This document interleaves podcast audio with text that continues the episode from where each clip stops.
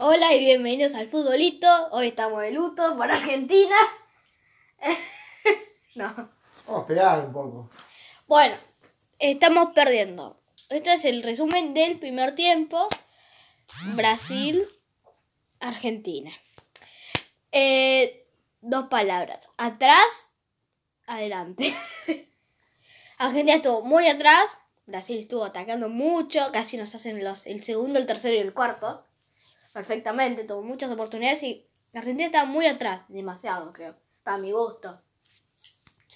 Un juego defensivo eh, hay jugadores atrás, pero también hay jugadores atacando. Y Muchas no tuvo Argentina. Tiro libre, pero de la mitad de la cancha que entraron a hacer gol. Un Ah. poco más adelante de la mitad de la cancha.